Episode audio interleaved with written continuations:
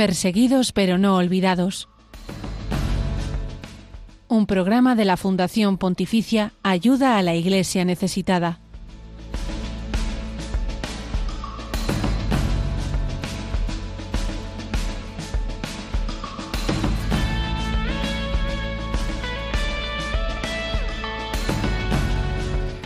En este jueves 7 de diciembre, víspera de la Inmaculada Concepción, los ojos siguen atentos a la terrible situación que se vive en Tierra Santa, en esta guerra entre Israel y Hamas, en este nuevo conflicto palestino-israelí y no es para menos porque eh, la semana pasada terminaba esa tregua que había conseguido pues que llegase ayuda humanitaria a la franja de Gaza para esos millones de personas que están allí atrapados por los bombardeos.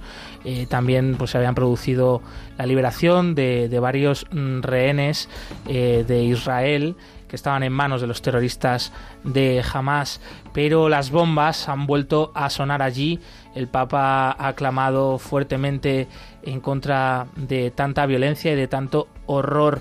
Eh, sin embargo, pues estas difíciles situaciones de la guerra y de estos conflictos armados eh, no han terminado, pero no solo en Gaza, también en otras partes del mundo, donde parece que eh, pues estas situaciones humanas tan difíciles están olvidadas. Es el caso, por ejemplo, de Ucrania, muy cerca nuestra, aquí en nuestro propio continente, además, una guerra eh, que enfrenta pues a, vecinos, a hermanos, incluso a hermanos en la fe, a cristianos. Por eso también tantas veces el Papa Francisco eh, sigue pidiendo por la paz en el mundo y especialmente por la paz en Ucrania.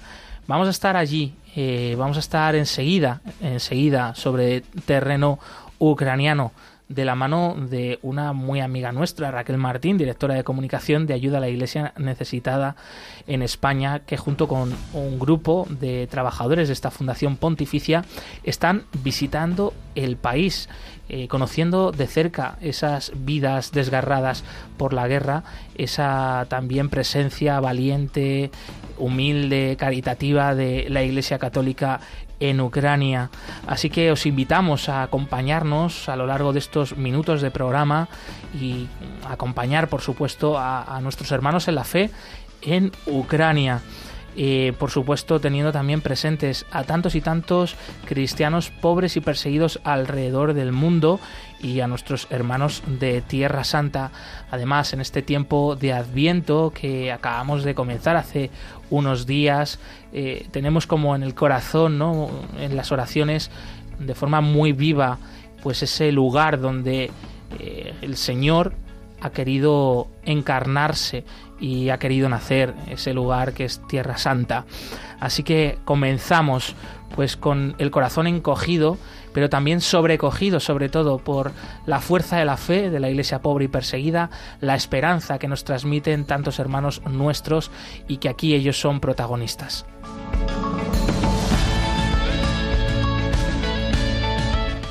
Buenos días, Blanca Tortosa. Muy buenos días, Josué Villalón.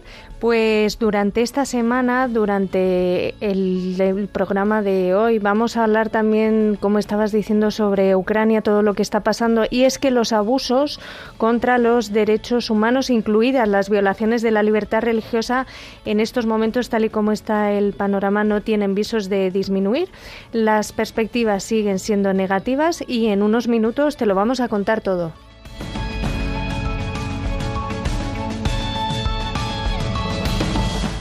Y esta semana traemos un testimonio de la iglesia en Ucrania, no podía ser menos, que allí pues la iglesia es refugio de esperanza y cómo no, tampoco nos podemos olvidar de que mañana 8 de diciembre es el día de la Inmaculada Concepción, una fiesta grande en España. La Virgen, la Inmaculada Concepción es nuestra patrona, eh, pero además una fiesta que sin duda pues encauza y, nos hace centrar mucho este tiempo de adviento, tiempo de esperanza que vivido junto a María eh, cobra la especial relevancia y el sentido verdadero que tiene para nosotros. Buenos días, Lucía Para. Mm, buenos días a todos. Esta mañana, como siempre, te contamos la actualidad de los cristianos perseguidos y necesitados, además de los eventos que realizamos en España. Hoy viajaremos hasta Andalucía. Toda esta información También está disponible en nuestra web ayudalaiglesianecesitada.org.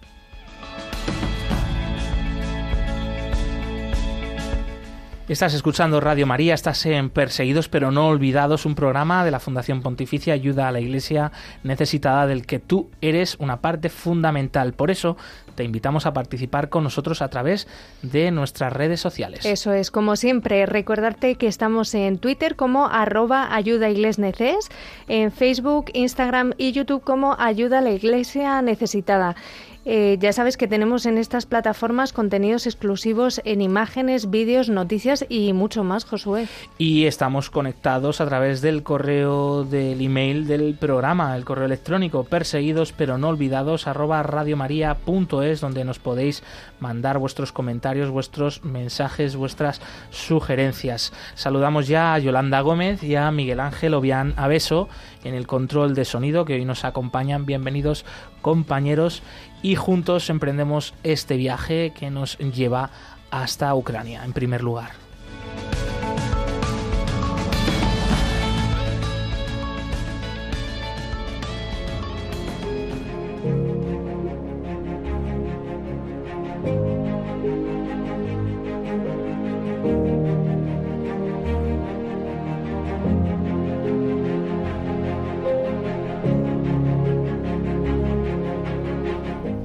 La invasión del ejército ruso en Ucrania parece haber pasado a un segundo plano.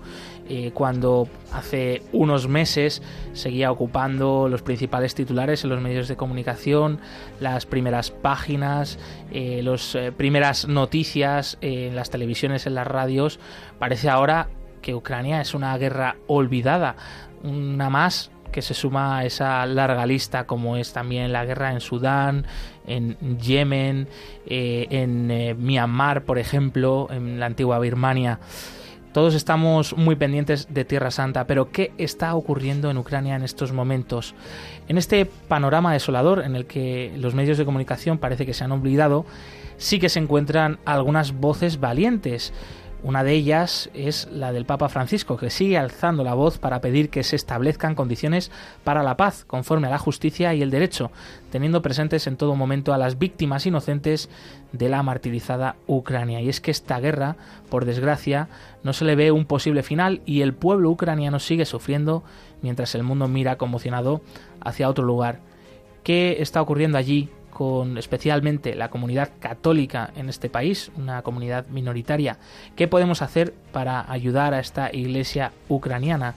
Ahora, mm, por unos minutos, nos vamos hasta allí, hasta Ucrania, de la mano de Raquel Martín, directora de comunicación de ayuda a la Iglesia necesitada, que se encuentra en estos momentos sobre el terreno eh, junto con un grupo de trabajadores de ayuda a la Iglesia necesitada que van a supervisar eh, pues varios proyectos que tiene esta Fundación Pontificia allí. Vamos a hablar con ella y ya le damos paso. Buenos días Raquel, encantados de tenerte en Perseguidos pero no olvidados.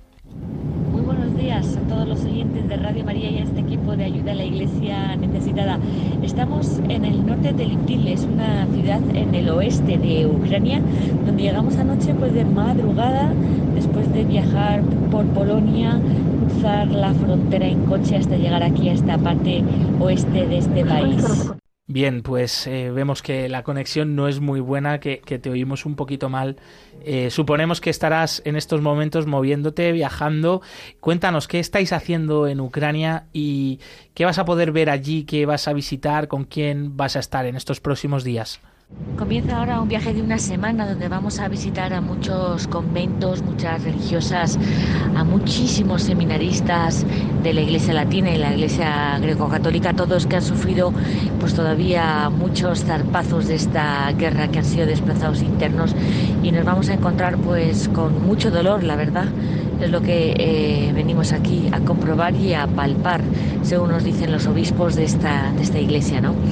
Nos vamos a ver a, muchísima gente que tiene unas heridas todavía dos años después, pues muy a flor de piel, y eso es a lo que la Iglesia eh, nos ha pedido ayuda para sanar y para curar. Raquel, ¿y cómo son los rostros que te estás encontrando allí a tu llegada a Ucrania? Pues llegamos, como digo, de madrugada y nos hemos encontrado pues a un responsable de la Iglesia greco-católica que nos ha recogido en la frontera y nos ha llevado hasta el donde estamos alojados. Y efectivamente, bueno, pues eh, los rostros es un rostro de mucho agradecimiento por estar aquí, por haber venido a verles a esta iglesia que está pues muy dolida después de, tanto sufrimiento con esta guerra, ¿no? Eh, ¿Qué me he encontrado? Pues, eh, pues bueno, pues muchas de que les vayamos a ver, la verdad de que la Iglesia Universal está cerca de esta Iglesia Latina y Iglesia Greco-Católica de Ucrania que está sufriendo muchísimo, la verdad. Raquel, nos imaginamos también que el dolor y el trauma de una guerra como, como la de Ucrania ha dejado unas consecuencias terribles, ¿no? Aquí las familias están rotas, hay muchísimas viudas, muchísimos niños huérfanos, eh, hay muchísimo dolor, muchísimo trauma, como, como llevo repitiendo en estos últimos minutos. Y bueno, eh, pues la Iglesia quiere sacar adelante a su gente y, los proyectos van encaminados sobre todo a, curar el dolor, curar el trauma y curar las heridas psicológicas. No sabemos lo que es una guerra, porque viendo cómo está aquí la gente eh, es impresionante que al menos estén en pie, pero las heridas, el perdón, eh, la reconstrucción íntegra de la persona, eso tarda, tarda. Entonces, eh, pues las iglesias, los obispos muy inteligentemente, pensando en su gente, nos han pedido proyectos que los iremos contando sucesivamente claro. Eh, Raquel, eh, ¿cuáles son ahora las principales necesidades de esta iglesia ucraniana que recordamos eh, también se ha visto totalmente afectada por este casi, estos casi dos años de, guerra? una guerra bueno que ha ido variando, pero que fundamentalmente sigue teniendo el país bloqueado, dependiendo de la ayuda exterior y una iglesia, bueno, que al fin y al cabo está formada por sacerdotes, por religiosas, por laicos, que, muchos de ellos han tomado la firme decisión de quedarse a pesar de los bombardeos, acompañar a su pueblo, pero cuáles son ahora mismo lo que ellos eh, más mm, os piden, ¿no? Eh, y más necesidad ven para su día a día. Pues estamos aquí, esta delegación de ayuda Iglesia precisamente para comprobar las necesidades y ver en qué las podemos ayudar, ¿no? Porque es verdad que no se podemos olvidar el dolor de nuestros cristianos aquí en Ucrania.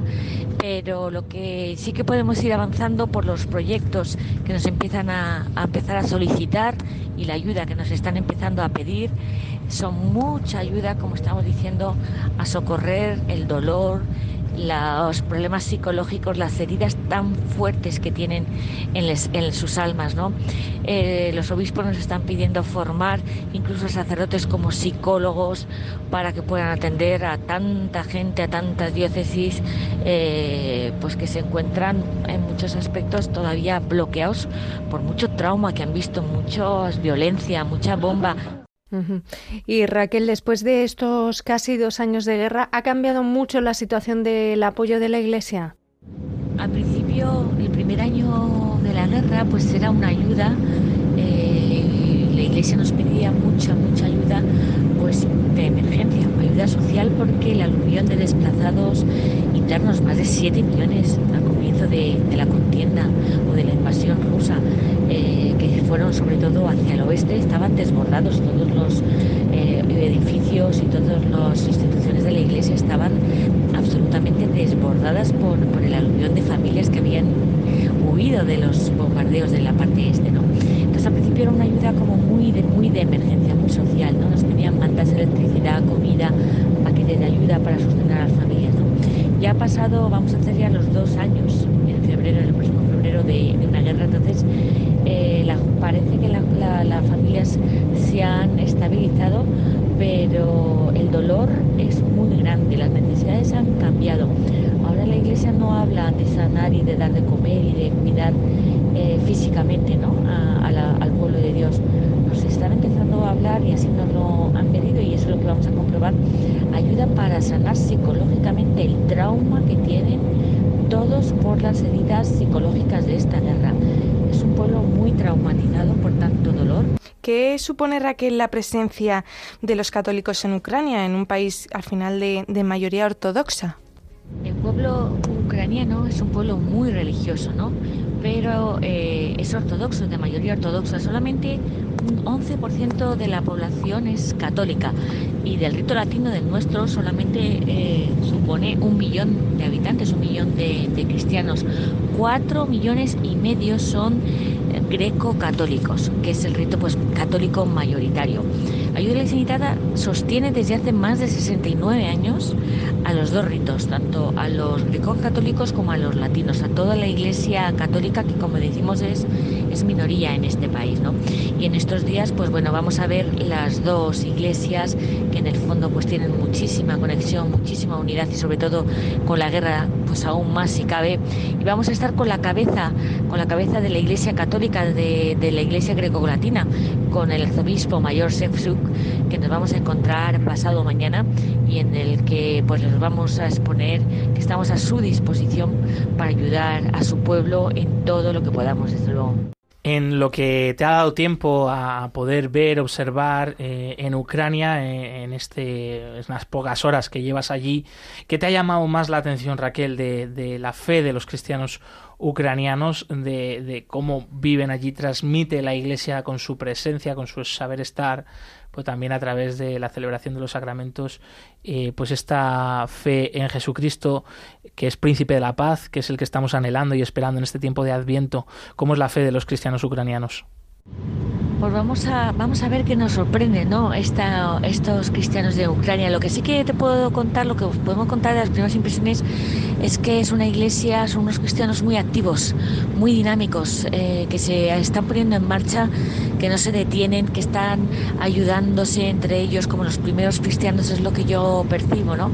Eh, les vemos como muy, muy en movimiento, ¿no? No es gente que se haya quedado colapsada y parada, no tienen muchas heridas, eso sí, pero, pero impresiona verles movilizándose para, para, apoyarse y ayudarse unos a otros entre las propias comunidades y también con los más pobres de la sociedad, ¿eh? con los que no tienen comida, con los que están casi sin casa, con la soledad de tantos desplazados, con el cuidado de los mayores.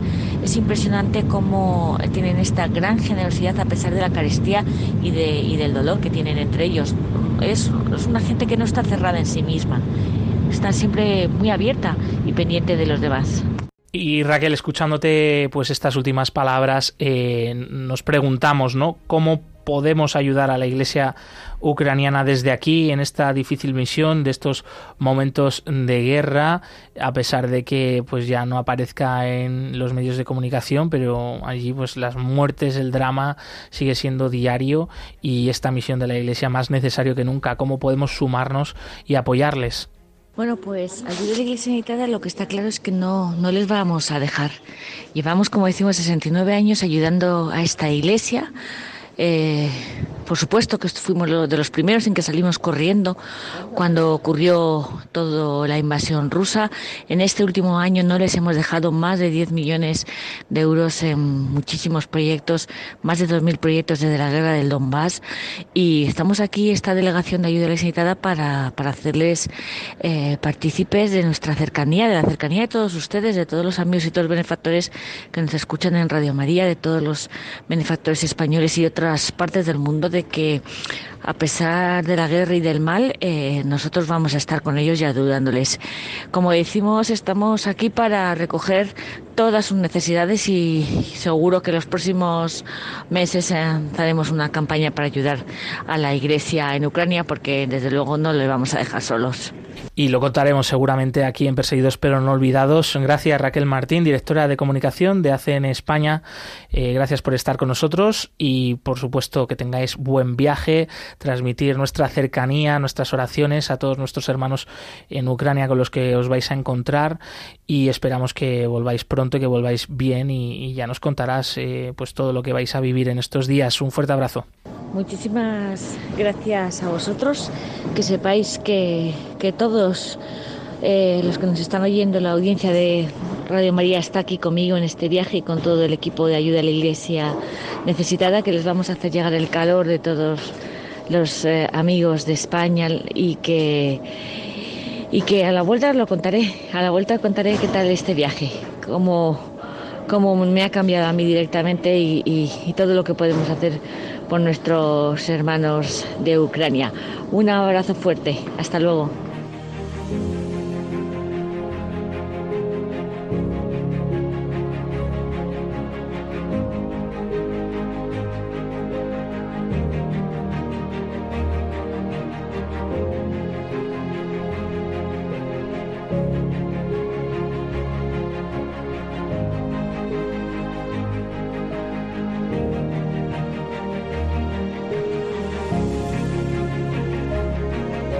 Son las 11 y 20 minutos, las 10 y 20 minutos en las Islas Canarias. Los cristianos que sufren persecución y pobreza por seguir a Jesús no ocupan espacio en los grandes medios de comunicación, pero nosotros aquí, eh, que por supuesto este es un gran medio de comunicación, sí queremos que ellos sean noticia.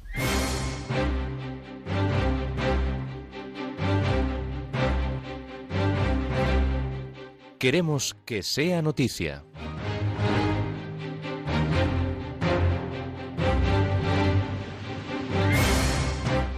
La guerra en Sudán se complica mientras Naciones Unidas decide retirar su misión en el país, eh, contrastando con la presencia de la Iglesia. La guerra en Sudán ha escalado ahora hacia una dimensión étnica. El epicentro del conflicto sigue siendo Jartum, la capital, y la región occidental de Darfur. El desplazamiento continuo de civiles agrava la ya precaria situación humanitaria en Sudán. Múltiples epidemias como cólera, sarampión o malaria están empeorando aún más la crisis, catalogada como inimaginable por la Agencia de la ONU para los Refugiados. Al menos cuatro muertos y 50 heridos en un atentado yihadista durante una misa en Filipinas. La explosión tuvo lugar durante la primera lectura de la celebración del primer domingo de Adviento en la Universidad Estatal de Mindanao. Tanto las autoridades filipinas como la propia universidad han condenado lo ocurrido. El centro universitario ha señalado en un comunicado nos mantenemos solidarios con nuestra comunidad cristiana y todos los afectados por esta tragedia. Además, han recibido un telegrama del Papa Francisco mostrando su cercanía a las víctimas y sus familias. El Papa Francisco vuelve a dirigirse al conflicto en Oriente Medio. Después del Ángelus, su primer pensamiento fue hablar sobre la grave situación en Israel y Palestina. Duele que se haya roto la tregua. Esto significa muerte, destrucción y miseria, ha dicho Francisco. Muchos rehenes han sido liberados, pero muchos todavía siguen en Gaza. El Papa pide que pensemos en ellos, en sus familias que habían visto una luz, una esperanza de abrazar a sus seres queridos. También dijo que la ayuda proporcionada al pueblo de Gaza durante la tregua todavía no es suficiente. Hay mucho sufrimiento en Gaza, faltan productos de primera necesidad. Francisco pidió después que todos los implicados puedan llegar a un nuevo acuerdo de alto el fuego lo antes posible y encontrar soluciones distintas a las armas, tratando de tomar valientes caminos hacia la paz. Secuestrado el párroco de la iglesia de San Miguel de Umuekebi en el estado de Imo, Nigeria. Según testigos presenciales, hombres armados atacaron al sacerdote junto con otra persona cuando descendían de su coche para comprar algunos artículos en un cruce. Los delincuentes primero robaron a los vendedores ambulantes, dispararon al azar e hirieron a otra persona que paseaba por esa misma calle. Luego obligaron al sacerdote y a su acompañante a seguirlo. Según un comunicado de la diócesis, este párroco secuestrado se dirigía en el momento a administrar el sacramento de los enfermos a un feligrés.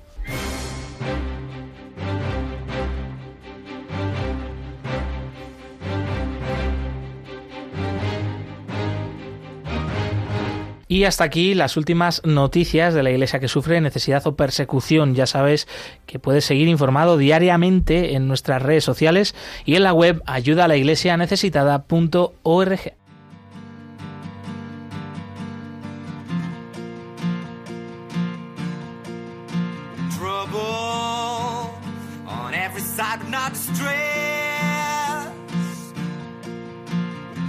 a la iglesia necesitada.org. but I'm never in despair.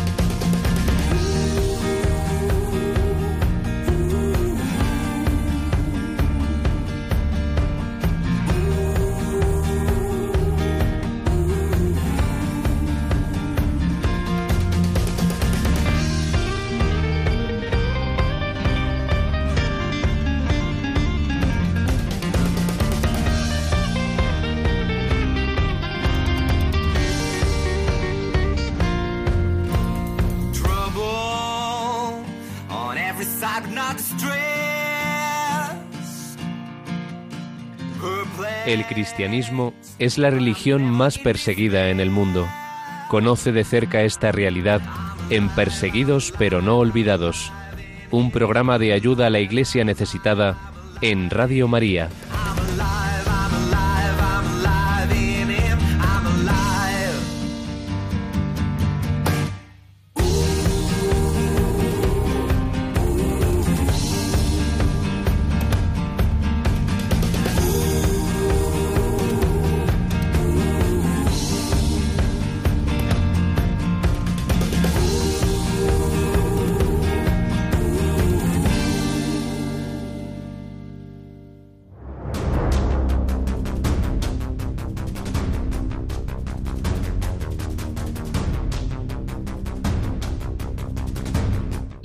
Religiosa en el mundo.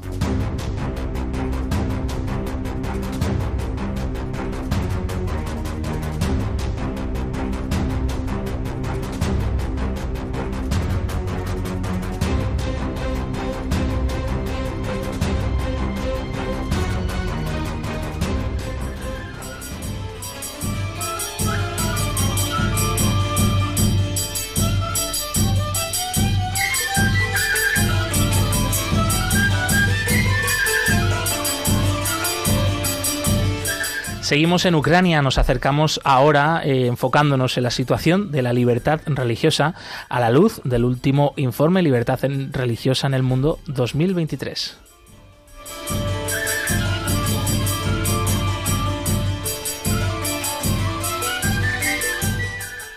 La constitución actual de Ucrania es de 1996 y en ella se garantiza la libertad de religión y culto, así como la separación entre la Iglesia y el Estado. El ejercicio de este derecho puede ser limitado por la ley solo en interés de la protección del orden público, la salud y la moral de la población según recoge el artículo 35. La Constitución ucraniana también garantiza el derecho a la objeción de conciencia por motivos religiosos. Y es que esta Carta Magna garantiza los derechos y libertades de todos los ciudadanos de Ucrania, afirmando que todos los individuos son libres e iguales en dignidad y derechos. Los derechos y libertades de los individuos son inalienables e inviolables, según recoge el artículo 21.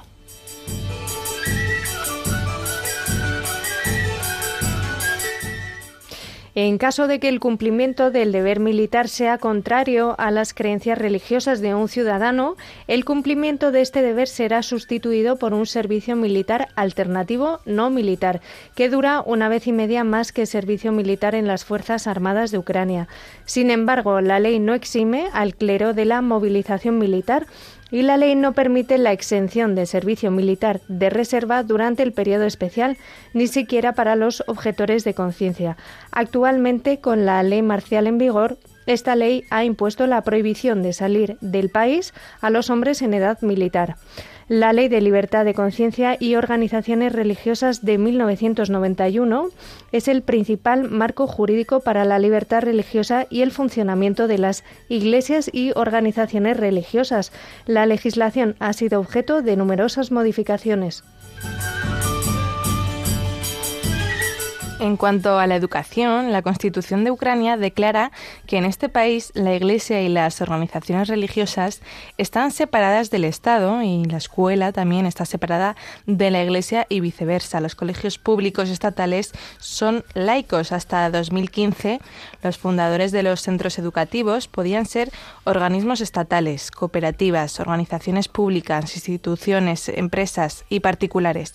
Las organizaciones religiosas no estaban incluidas en esta lista y para fundar cualquier centro educativo las organizaciones religiosas tenían que registrarse como organización pública, lo que les permitía dirigir dicha actividad. En junio de 2015, la aprobación de la ley de enmiendas a algunas leyes de Ucrania que regulan el establecimiento de instituciones educativas por organizaciones religiosas permitió a las organizaciones religiosas registradas fundar instituciones educativas a todos los niveles, primaria, secundaria, extraescolar, formación profesional y superior.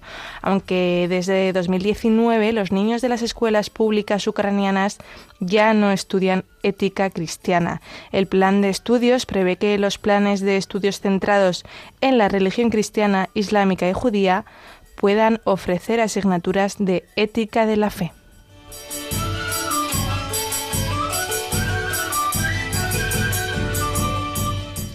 Durante el periodo estudiado en este informe, la Iglesia Católica Romana ha seguido solicitando al Gobierno la restitución de varios edificios eclesiásticos situados, la mayor parte de ellos, en Ucrania Occidental y confiscados por el régimen soviético.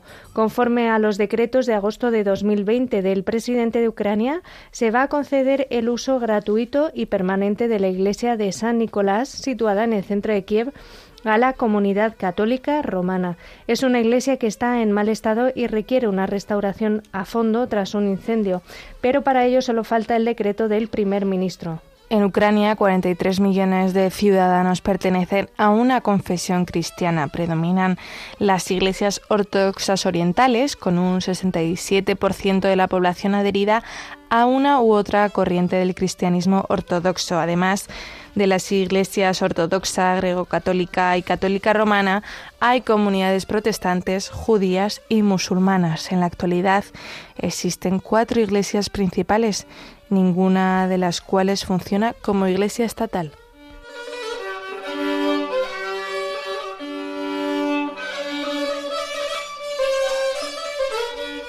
En enero de 2017-19, durante el domingo de la Pascua Ortodoxa, en Estambul, el patriarca Bartolomé, el patriarca ecuménico de Constantinopla, leyó oficialmente y entregó un tomos al metropolitano Epifanio I de Kiev, reconociendo la autocefalia de la Iglesia Ortodoxa de Ucrania. De este modo se revocaba una decisión adoptada hacía 300 años cuando en 1686 el Santo Sínodo del Patriarcado Ecuménico autorizó al patriarca de Moscú someter a jurisdicción al metropolitano de Kiev. El Patriarcado de Moscú, en previsión de esta decisión, ya había roto la comunión eucarística con el Patriarcado Ecuménico en octubre de 2018. El 20 de abril de 2017, el Tribunal Supremo de Rusia calificó a los testigos de Jehová como grupo extremista y los prohibió. Aunque son legales en Ucrania, en los territorios ocupados por Rusia, sufren redadas y encarcelamientos. Las autoridades informaron de que las fuerzas rusas habían encontrado más de 4.000 ejemplares de literatura prohibida en posesión del grupo, a pesar de que este grupo religioso opera legalmente en Ucrania, denunció hostilidad y odio y sufrió daños contra la propiedad. Las autoridades ucranianas describieron estos incidentes como casos de vandalismo. El 24 de febrero de 2022, Rusia lanzó una gran invasión eh, a gran escala sobre, Ucrania, anexionándose territorios que incluían las provincias de Donetsk, Gerson, Lugansk y Zaporilla. El 3 de marzo y el 12 de octubre de 2022, la Asamblea General de las Naciones Unidas condenó oficialmente la invasión y pretendida anexión del territorio por parte de Rusia. Los territorios ucranianos ocupados están sujetos a la legislación de la Federación Rusa y otras leyes antiextremistas. Las violaciones de los derechos humanos en las regiones anexionadas, incluido el derecho a la libertad de pensamiento, conciencia y religión, son generalizados. Debido a la situación de guerra, la censura de los medios de comunicación y la dificultad para informar son solo indicativas en este informe. Las violaciones contra los grupos religiosos minoritarios.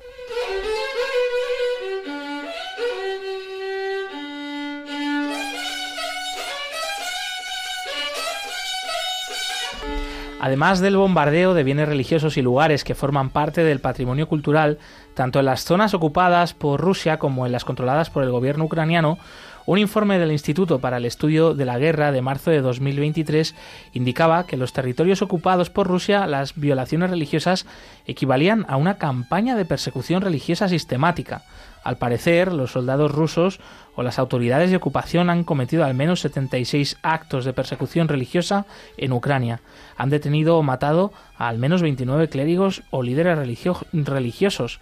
Cerraron, saquearon, profanaron o destruyeron deliberadamente al menos 13 lugares de culto y al menos 26 lugares de culto fueron nacionalizados o convertidos por la fuerza a la Iglesia Ortodoxa rusa del Patriarcado de Moscú, controlada por, Kremlin.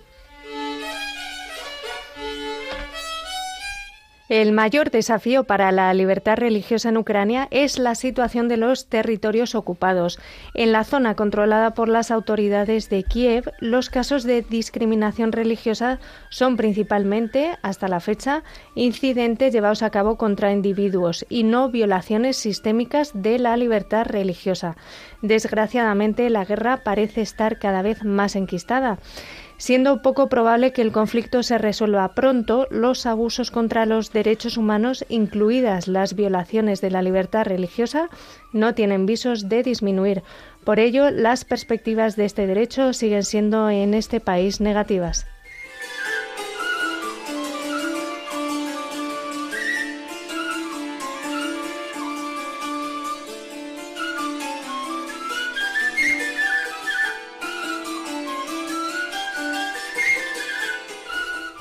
Como siempre, recuerda que para más información sobre la situación de la libertad religiosa en Ucrania o en cualquier otro país eh, puedes visitar la web libertadreligiosaenelmundo.es.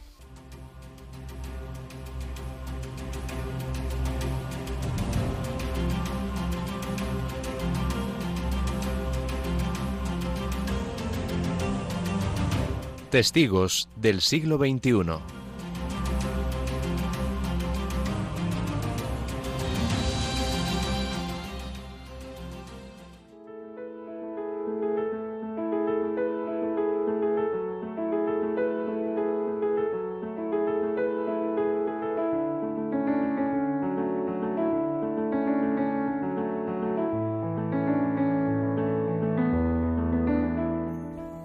Lo más terrible en la guerra es cuando te atrapa, cuando perteneces a ella. Sucede cuando dejas de amar.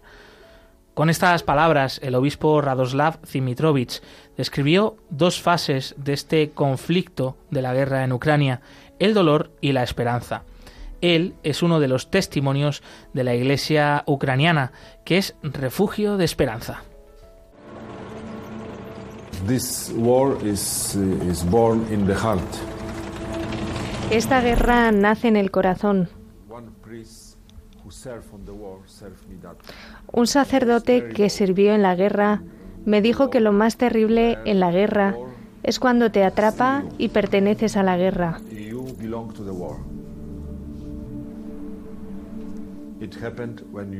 Sucede cuando dejas de amar.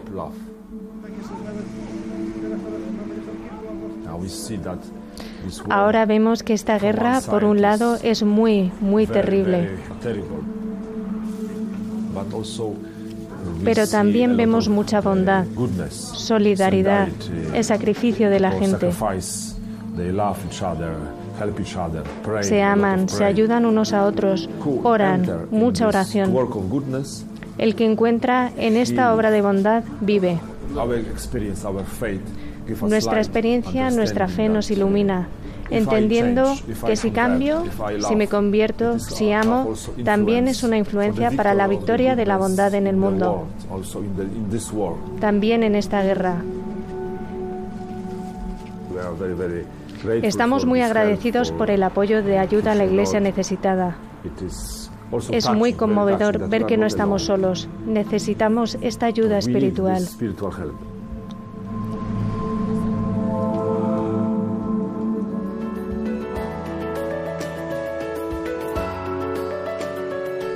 Además de escuchar este testimonio de este obispo ucraniano, también pues en esta fecha en la que mañana 8 de diciembre es el día de la Inmaculada Concepción, hemos querido traerte un testimonio de manos de la Virgen María. Es la historia de las hermanas carmelitas del Divino Corazón de Jesús.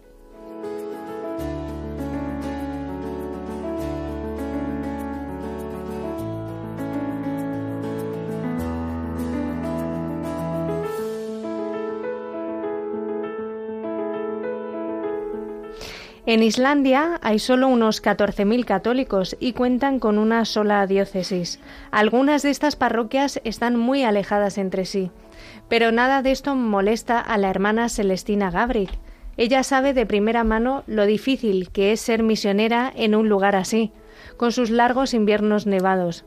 A veces ir en busca de un católico es una auténtica búsqueda del tesoro. La religiosa croata es una de las cuatro hermanas carmelitas del Divino Corazón de Jesús que actualmente viven en una parroquia que se extiende 500 kilómetros. Sin el coche que recibió de ayuda a la iglesia necesitada, la vida sería mucho más difícil y sería imposible ver a los fieles cara a cara. Incluso con el automóvil no es fácil. Pero la hermana, Celestina, es una persona práctica y no le importa conducir cuatro horas para llegar a las partes más distantes de la parroquia, casi al otro extremo del país. Esto significa que los católicos algunas veces se llevan la sorpresa de la visita de la hermana, que viaja incluso solo para saber cómo están ellos. Se requiere un carácter especial para ir a tocar a la puerta de las casas de las familias e intentar convencerles de la importancia de esta escuela dominical para los niños. Pero esto no es molestia para esta religiosa carmelita. Su audacia y valentía vienen del fondo del alma, están movidas por su fe. Y si visitar a la gente no es posible, entonces siempre está la opción de Internet. Cualquier cosa es mejor que descuidar la formación espiritual de los niños un gran testimonio de estas religiosas que dicen se ven reconfortadas también por la presencia de la Virgen María en lugares tan recónditos como Islandia, donde los católicos son una pequeñísima minoría. Ellas no cejan en su misión sabiendo que la Inmaculada las acompaña, las sostiene y las da esperanza.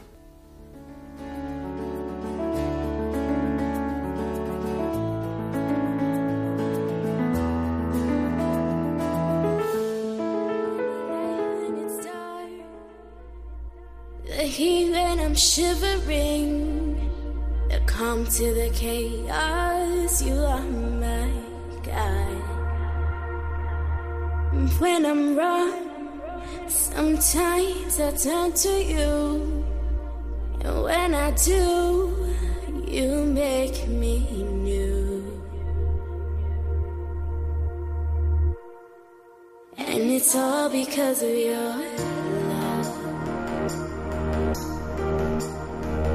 And it's all because of your love. And it's all because of your love. And it's all because of your love.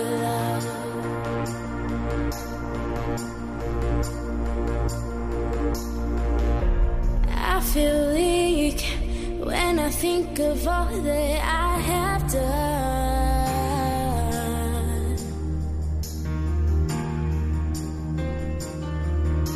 But I feel strong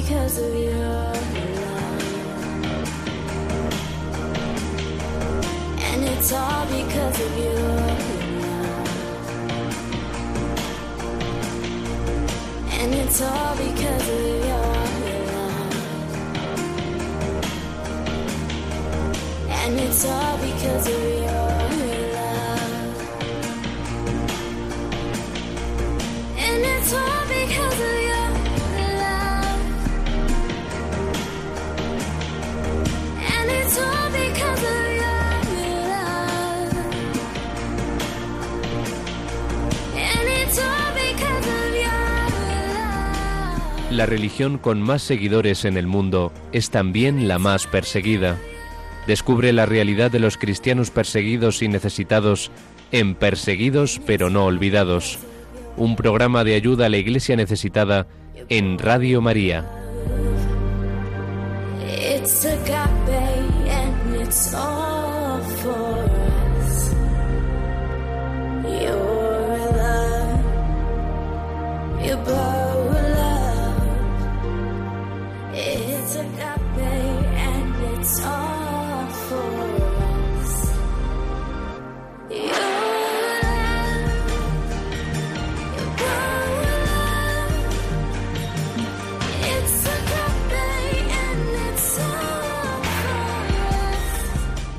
Continuamos en Perseguidos pero no olvidados en Radio María, siendo una ventana abierta a la iglesia pobre y perseguida alrededor del mundo. Y gracias a este programa, gracias a esta radio, pues toda esta realidad muchas veces olvidada y lejana eh, se nos hace más presente, se nos hace más cercana y aún porque eh, desde Ayuda a la Iglesia Necesitada queremos estar muy cerca de ti. Por eso ahora te contamos las actividades, los eventos, las acciones que van a tener lugar en los próximos días, eh, pues muy cerca seguro que, de ti, muy cerca de tu casa, en parroquias, en grupos, en diócesis, por toda España. Muy atentos.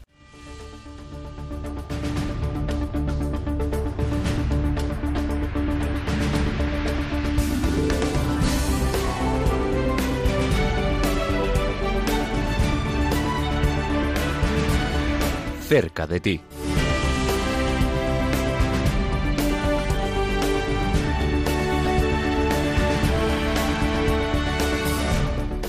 Y es que la semana que viene Ayuda a la Iglesia Necesitada va a comenzar una campaña de apoyo a la Iglesia en Nigeria te avanzaremos toda esta información. Eh, por supuesto, los queridos oyentes de Radio María vais a ser los primeros en estar muy bien informados sobre ello, pero ahora nos queremos ir hasta Andalucía para avanzarte algunas de las fechas eh, sobre una pequeña gira que va a tener lugar allí a raíz de esta campaña de apoyo a Nigeria. Y está con nosotros ya Beatriz Melguizo de promoción de ayuda a la Iglesia necesitada en Andalucía. Beatriz, buenos días, bienvenida. Buenos días, ¿qué tal, Josué? Pues muy bien, muy contentos de, escucharte, de tenerte aquí con nosotros. Me imagino que, ya estáis, vamos, deseando, ¿no? De tener eh, allí cerca de vosotros esta visita especial que vais a recibir. Y cuéntanos sobre quién va a ir y, y dónde y cuándo se puede escuchar esos testimonios de la Iglesia en Nigeria. Pues mira, van a venir dos testimonios de Nigeria impresionantes. Uno de ellos es el padre Joseph Fidelis, eh, director de la Unidad de Salud Mental y Apoyo Psicosocial y Atención de Trauma de la diócesis de Mayugori, de Nigeria. Y Hanada Marcus, que es nigeriana, cristiana, víctima de los yihadistas de Boko Haram. Y ellos eh, estarán eh, tres días seguidos en Andalucía. El 14 de diciembre estarán en la Facultad de Teología San Isidoro de Sevilla a las 7 de la tarde. En un acto de, se presenta la, el informe de libertad religiosa en el mundo y bueno veremos todo toda la persecución eh, que tienen los cristianos aquí en Nigeria como has dicho tú muy bien por el tema de la campaña de Navidad y demás. Al día siguiente en Málaga en la Casa Hermandad de Estudiantes a las 7 de la tarde también estarán los testimonios junto con el director eh, nacional de ayuda a la Iglesia necesitada, don José María Gallardo Villares, y el rector del Seminario Mayor Diocesano. Y en Jaén, el 16 de diciembre, a las 8 de la tarde, en la parroquia de Cristo Rey, estarán también los testimonios junto al director de la Fundación, como mencioné antes, y al vicario general. Pues o sea que lo vamos a tener tres días seguidos. Estamos contentísimos, la verdad. Claro, claro. van a ser unos momentos muy especiales de compartir con este sacerdote, el padre Fidelis, de la diócesis de Maiduguri, en el eh, noreste de Nigeria, y Yanada Marcus, una jovencísima eh, católica laica, eh, víctima de este grupo yihadista eh, pero bueno, que ha podido perdonar ¿no? y que ha podido recuperar su vida gracias a este apoyo recibido por, por esta unidad de atención al trauma de la diócesis católica de Maiduguri. Eh, qué, privilegio, Beatriz. Y cuéntanos eh, por las informaciones que van llegando de esta campaña, del perfil de, de, pues de estas dos personas que vais a tener allí en unos días. ¿Qué importancia crees tú que tiene este testimonio de los cristianos de Nigeria para nosotros aquí? Bueno, imagínate, ¿no? Eh, el sufrimiento de los cristianos de Nigeria es indescriptible, Josué. O sea, nos dan un testimonio de fe impresionante a Occidente porque se están llevando la peor parte del terrorismo atroz, de la criminalidad, rivalidades entre etnias. Y la iglesia de Nigeria es una iglesia mártir, realmente mártir. Es uno de los peores países del mundo para vivir nuestra fe cristiana. Y así se desprende de este informe de libertad religiosa en el mundo que mencioné es la nación con más violencia y cada vez más extrema contra los seguidores de Jesús. Pero contra todo pronóstico esta iglesia, de la que tan orgullosos nos sentimos, no solo resiste, sino que además crece, Josué, a pesar de esta precariedad. Y yo les lanzo unas preguntas a, a los oyentes. ¿Se imaginan cómo será la Navidad de estos hermanos nuestros en un campamento de desplazados, con el dolor por el asesinato atroz de uno de los suyos o tras un secuestro vivido en su propia carne? Si, si me permites que haga una petición, eh, le pido a todos, los, a todos los oyentes que nos ayuden a la Fundación con su oración y su calidad a aliviar este sufrimiento, pues sosteniendo en su misión a estos sacerdotes y religiosos que se han quedado con ellos, que les dan consuelo, que les transmiten la fortaleza de la fe a los que sufren esta barbarie, porque solo así estos cristianos de Nigeria podrán seguir siendo luz e impulsores de la paz en esta sociedad que está devastada por el terrorismo. Ahí queda, ahí queda dicho, claro que sí. Eh, Beatriz Melguizo, de Promoción de Ayuda a la Iglesia Necesitada en Andalucía. Un fuerte abrazo, muchas gracias. Muchísimas gracias a vosotros. Un abrazo.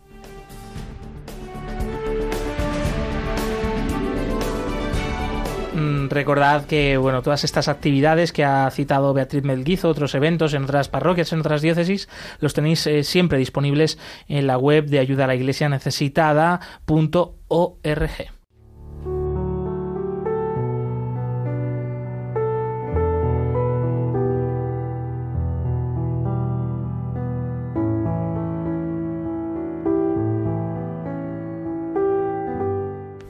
Oración por los cristianos perseguidos.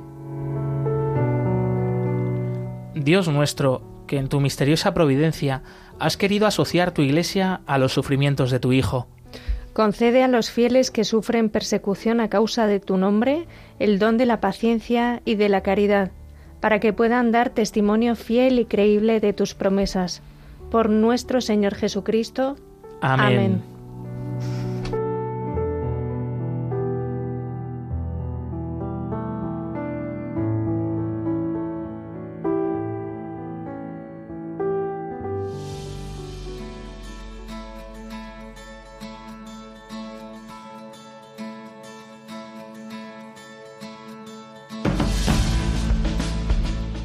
Puedes volver a escuchar este programa completo en el que te hemos hablado sobre los cristianos en Ucrania, sobre el terreno. Allí se encuentra nuestra compañera Raquel Martín, que nos lo ha ido relatando. También os invitamos a seguir todo este acontecimiento, este viaje en Ucrania a través de las redes sociales de ayuda a la iglesia necesitada. Pues puedes escuchar todo esto en la podcast de la web de ayuda a la iglesia necesitada o en la web de Radio María. Y ya saben que aquí continúa la programación con el rezo del Ángelus y que nosotros nos volvemos a escuchar el próximo jueves 14 de diciembre. De diciembre.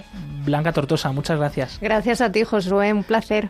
Y Lucía Para, muchas gracias. Aunque en estos, momentos casi no puedas hablar. En el control de, de sonido nos ha acompañado Yolanda Gómez y Miguel Ángel Obián a beso. Muchas gracias también por vuestro apoyo, compañeros. Y ya saben que, bueno, pues seguimos unidos en la oración por los cristianos pobres y perseguidos en el mundo. Nos vamos, movidos por el amor de Cristo, al servicio de la Iglesia que sufre. Un fuerte abrazo. Adiós.